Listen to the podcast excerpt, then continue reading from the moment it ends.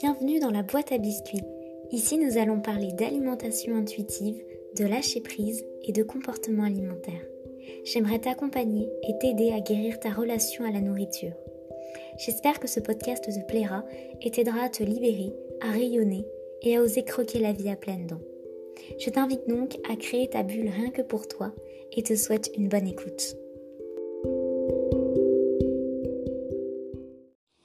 Bonjour, j'espère que tu vas bien et bienvenue dans un nouvel épisode du podcast La boîte à biscuits. En ce moment, euh, il n'y a pas longtemps, euh, Eliane C., donc la femme dont je t'avais déjà parlé, qui est la première française diplômée euh, bah, de certificat de l'alimentation intuitive, a traduit le livre de l'alimentation intuitive de Evelyn Tribol et Elise Reich.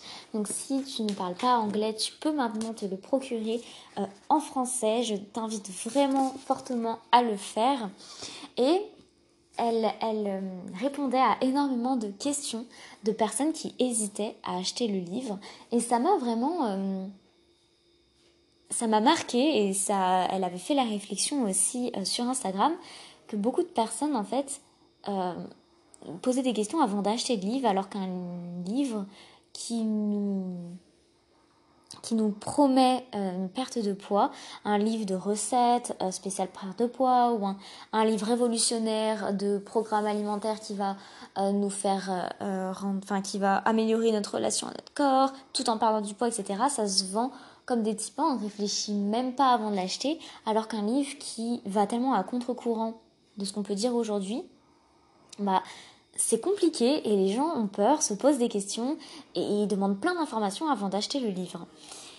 Et ça m'a ça m'a euh, ça m'a marqué et je me suis dit que je voulais commencer l'épisode par ça parce que ce qui est aussi l'excuse qui revient souvent, c'est pas juste ah bah j'ai peur de me lancer là-dedans, en général on n'en a même pas conscience, c'est oui mais est-ce que c'est bon pour la santé? C'est quelque chose qui revient et qui est beaucoup revenu ces derniers temps euh, bah, avec l'alimentation intuitive et la traduction euh, de ce livre.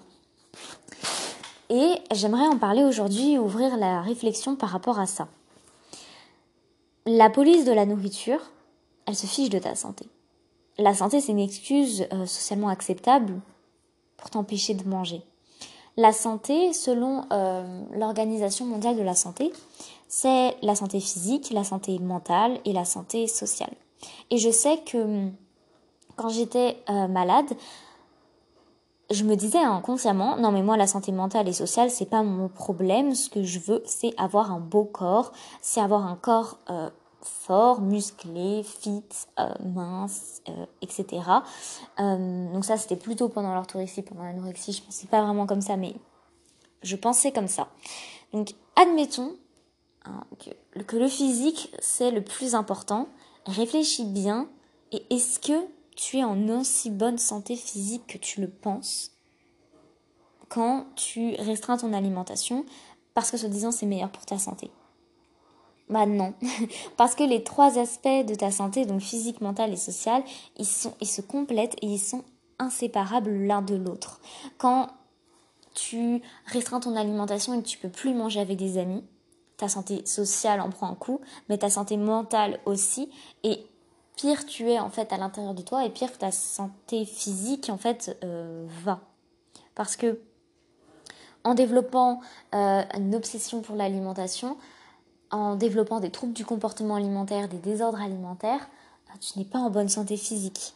Euh, voilà, quand on fait trop de sport, quand on mange pas assez, quand on fait des crises, quand notre corps fait du yo-yo, bah, c'est pas bon pour lui et ça développe beaucoup de complications physiques dont tu tu t'es peut-être rendu compte, euh, je t'invite à te renseigner là-dedans. L'idée c'est pas te faire peur et l'idée c'est pas te dire tu fais n'importe quoi. Euh, non, pas du tout. L'idée c'est vraiment juste de hum, rétablir en fait l'équilibre entre ces trois piliers de la santé. La santé c'est pas juste euh, la santé physique. Et encore moi quand j'étais anorexique pour le coup je m'en fichais complètement de ma santé physique. Tout ce que je voulais c'était maigrir donc l'excuse de la santé finalement comme je te dis, c'est vraiment le truc socialement acceptable en fait pour t'empêcher de manger. Parce que on sait pas trop quoi répondre quand on nous dit non mais c'est mauvais pour la santé de faire ci, de manger ça.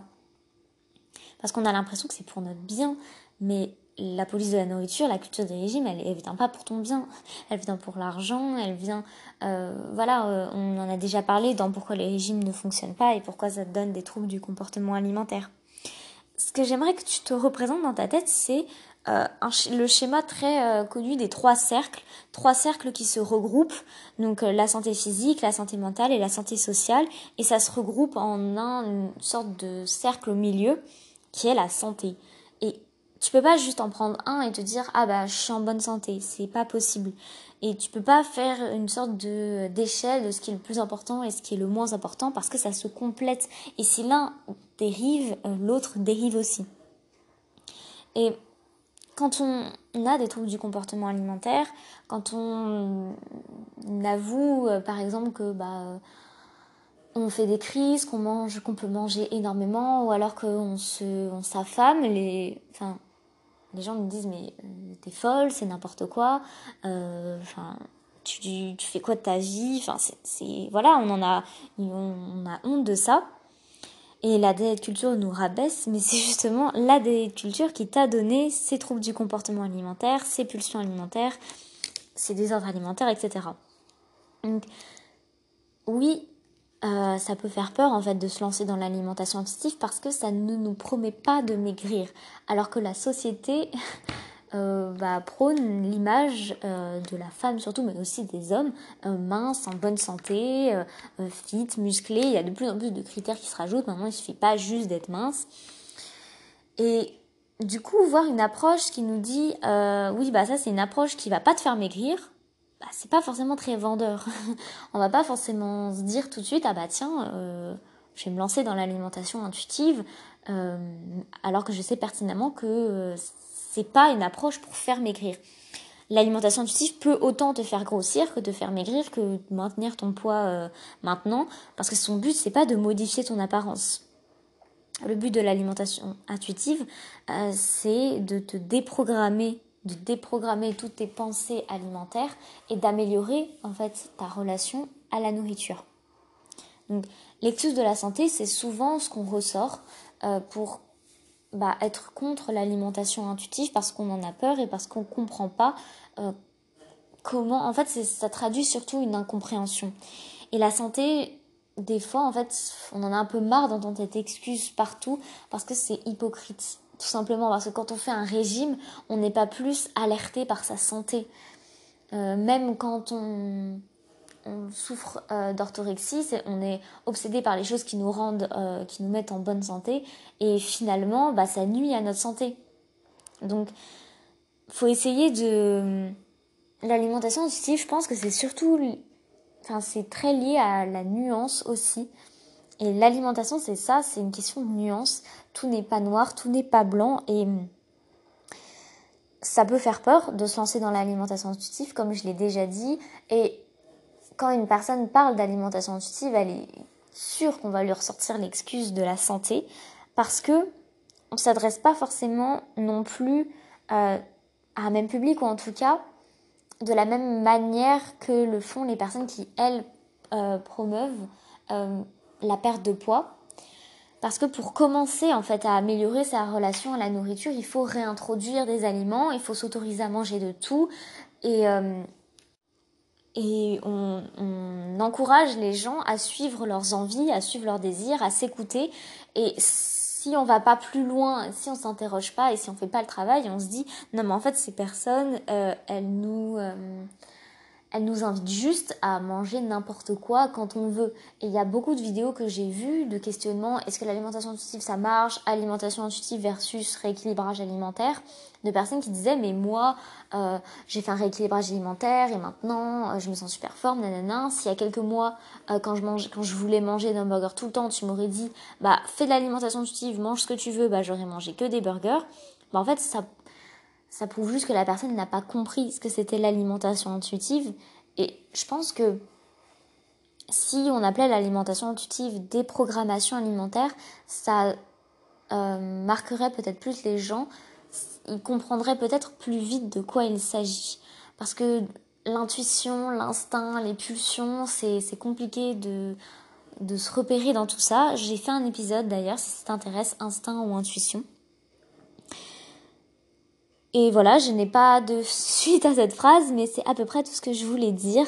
Donc voilà, maintenant, quand tu entendras l'excuse de la santé, essaie de faire un pas en arrière. C'est toujours ça, en fait. L'alimentation intuitive, c'est devenir un observateur et pas un juge. C'est, bah, être bienveillant envers soi-même et c'est s'écouter, surtout être à l'écoute de ses sensations. J'espère que cet épisode t'a plu. Je te dis à très vite et te souhaite une très bonne journée.